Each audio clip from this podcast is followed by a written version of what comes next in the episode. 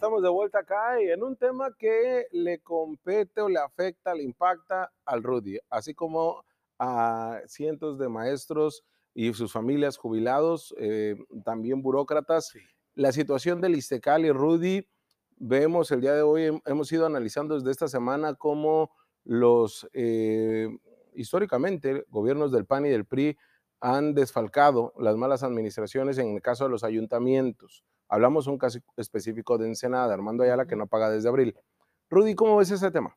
Mira, debo partir por el principio. Recuerdo cuando el Istecali se fundó en el sexenio de Don Milton Castellanos. Y el Istecali comenzó a funcionar con un hotel en San Felipe, en Riviera, con un hotel en Mexicali, con una plaza comercial en Tijuana, con una plaza comercial en Mexicali y una serie de cosas más lo que le daba solvencia en el sentido de tener respaldo. ¿Qué es lo que pasó de ahí en adelante? Pues que lo vieron como una bolsa de dinero para poder sacarla sin tener ninguna posibilidad de que los encontraran sacándole el dinero. ¿Qué estoy diciendo, Jorge? No puedes quebrar a una institución de esa naturaleza cuando tienes 30 años depositándole dinero de los trabajadores y dinero del patrón. O sea, podría tener una crisis, pero no una quiebra. Si le debes 5 mil millones, te estaba oyendo, si le debes 5 mil millones de pesos solo de los ayuntamientos, no hemos hablado de las paraestatales y no hemos hablado del gobierno central, Jorge. Entonces, ¿qué está sucediendo ahí? Algo que nos va, ya nos perjudica a nosotros los jubilados, ya les perjudica a los compañeros en servicio, y lo peor de esto es que a corto plazo yo no le veo, no es que no lo desea, al contrario, yo no le veo una toma de decisiones profunda. ¿Qué es profunda? Es decir, a ver, se debe tanto, ayuntamiento tienes tanto tiempo para pagarme, tanto tiempo para pagarme, yo debo de aportarlo tanto, voy a buscar de la federación, los voy a dejar en ceros y aquí vienen las cuentas claras. No ha habido un solo director de Cali que se atreva a exhibir públicamente una auditoría externa independiente. Y ahí nos topamos, Rudy, entrevistamos a Caudilar, ¿recuerdas si le, lo propusimos? El Juripe jugó que sí. O sea, para ti, ¿quién ha sido el director de Istecali o quién ha sido el, la etapa del Istecali más oscura? Kiko Vega. Con Kiko. Sí. Con él, porque ahí se, nos dimos cuenta cómo eh, no, no nos informaban de la situación real y del manejo. Es que hay un manejo discrecional del dinero, Jorge. Ese es el problema fundamental. Como pasaba en las comisiones de agua, que todo el mundo sabíamos que de ahí se las campañas.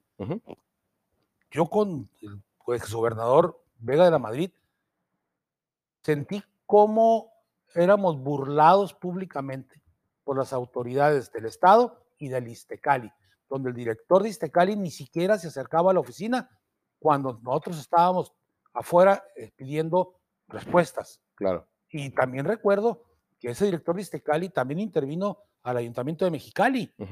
¿Por, qué no, ¿Por qué no hoy, si hay una decisión tomada para que los ayuntamientos paguen, no necesita una prueba clara? Ahí me queda claro que ahí era un problema de partidos políticos. Exacto. Sí, yo no me hago, bueno, a mi edad no puedo darle vueltas a esto, pero tiene que haber decisiones, Jorge. No tiene salida el Istecali en la ruta que vamos, ¿eh? Además, lo primero que hizo Kiko fue pedir préstamo para sanear las los órganos operadores de agua. Luego Istecali. Y luego, como no supieron maniobrar el dinero, pues ya no se lo pudieron gastar. Les llegó la ley de disciplina financiera. Y se acabó. Y jamás pudieron. Bonilla prometió, tampoco pudo. Bueno, no, no pudo, incluso quitándoles los intereses o los recargos. Fue peor.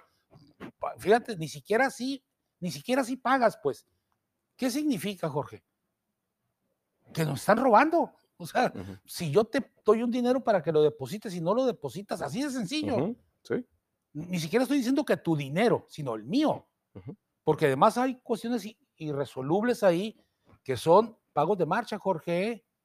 Que hay una serie de prestaciones que no nos están dando, que están por ley y que hay gente que tiene tres o cuatro años que no lo recibe. Entonces, la decisión es de, profunda, de fondo y abierta. ¿Cuántos años le quedan a Istecali, Rudy? El problema es que la ley dice que Istecali no puede declararse en quiebra, sino que hay un fiador, como le quieras llamar, que es el gobierno del Estado. ¿Qué es lo que ha estado haciendo últimamente? eh, protegiendo a los ayuntamientos, el gobierno del estado es el que asume el darle dinero a Iztecali. ¿Cuánto tiempo le queda? Si, hijos, qué difícil la pregunta porque tengo dos salidas. Una, o se toma el toro por los cuernos y se hace un planteamiento de saneamiento en cuatro o cinco años, esa es la vida útil que le tiene. Pero si se sigue como hasta ahorita, no pasa de dos años cuando sea incosteable. En 2020 el gobierno del estado dio dos mil millones de pesos para ah, sacar, y, me acuerdo que con Kiko nos presumían eso, eh, Francisco Roy y todo, decían, es que nosotros salvamos Iztecali. Esto es insostenible, decían, porque por culpa de los maestros que se jubilan de manera onerosa, por culpa de la burocracia, por culpa de ellos. Sí. ¿Qué pasa, Roy? Bueno, mira, es muy sencillo, a alguien hay que echarle la culpa, ¿no? Y, es que sí es muy rápido. Efectivamente, hubo un periodo de tiempo en que en el magisterio, yo lo viví, donde para jubilarte primero te hacían director de la escuela seis meses para que te fueras con esa plaza. Esa práctica logró acabarse, o cuando menos se disminuyó totalmente. Y dos, el asunto es que en la medida que más ganas, más le pagas al Istecali, Jorge. ¿Tienes idea cuánto le pago yo al Istecali por servicio médico? Cinco mil pesos al mes. Cinco mil pesos. Al mes. Eso es muy alto. Bueno, y si esa es la calidad del servicio, bueno, está bien. ¿Qué estoy diciendo? Pero además fue un asunto de un acuerdo entre gobierno del Estado y sindicato para que los maestros tuvieran esas prestaciones. no, se las robó al, no sé, al gobierno del Estado. Sí, es en esta junta directiva de Istecali es. donde está mesa redonda de repartición de componendas de, de, de responsabilidades. Y de solapar, ¿no? Claro. Ilegalidad, Rudy. Pues digo, iba a decir responsabilidad, pero no, de justificarse entre ellos. el, asunto está en que espero que hoy, con esta democratización a medias del CENTE, los representantes puedan tener una libertad, cuando menos importante, para poder exhibir o, votar en contra de las cosas. El logro inmediato más, eh, o no logro, el, la acción de gobierno más contundente en aras de la transparencia y del combate a la corrupción sería una auditoría de adeveras Cali por parte de Marina del Pilar? Externa e independiente, que le diera certeza a todo mundo, pero además histórica, ¿eh? No, es aquí, sino de historia de cómo se fue dando, y eso le daría incluso reconocimiento público a la gobernadora. ¿eh?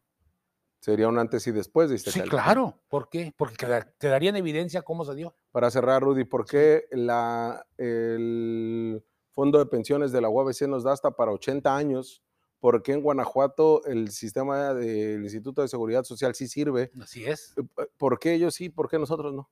Pues porque son ellos y nosotros somos nosotros, Jorge. pues qué sencillo. Somos las personas, pues, no las instituciones. Exacto. Somos las personas las que hacemos lo bueno o lo malo. Es como, eh, está diseñado igual, salvo que las que estuvieron enfrente lo hicieron mal. Yo estuve en Funivimat, pues, de la universidad en los ochentas. Desde entonces se trabajó bien. Pues de aquí desde los 80 se ha trabajado mal.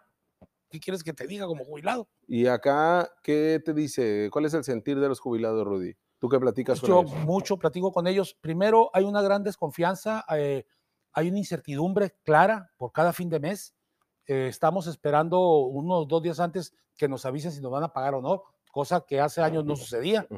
Eh, tenemos una gran desconfianza a que no se lleve a cabo la auditoría y tenemos la esperanza de que alguien tome una decisión sólida y que pueda fortalecer a largo plazo al Istecali. Rudy, muchas gracias por estar acá. Te mandó saludos. Sí, lo que te decía, ah. mandamos a, la señora Reina. Reina López. Reina maestra. López, maestra Reina López. Un abrazo, un beso muy, muy fuerte, muy cálido de nuestra parte. A nombre de Rudy, que me dice que la, topó en un lugar y pues bueno, muchas gracias, maestra este, Reina López, y un abrazo igual de fuerte, pero con más sentido todavía, a la familia Mares de Ejido Durango, Tuti Mares, que todos los días nos escribía y que era parte de esta comunidad. Digo era porque acaba de fallecer. Así es. Eh, lamentablemente eh, se nos fue nuestra eh, parte de esta comunidad, señora Tuti Mares, a toda la familia Mares, un abrazo fuerte, de verdad muy sentidos. Nos acaba de notificar el Rudy, de verdad que, que cala, cala hondo cuando alguien de esta comunidad se va. Pero bueno, Rudy, gracias. Gracias, nos vemos. ¿Qué toca de escena hoy? Tacos de carne asada. Tú no cenas pavo, ¿ah, No, yo sí leí lo que es Thanksgiving. Eres acá anti yankee. No, ¿o no, no, no, simplemente que soy no, ahistórico, o sea, esa no es historia mía. Pues lean. Thanksgiving. Oye, Rudy, ¿hoy qué, qué me dijiste que cenas? Tacos de carne asada, Ah, cansado. taquitos. Vamos, vamos por unos tacos todos. Vamos a corte y regresamos.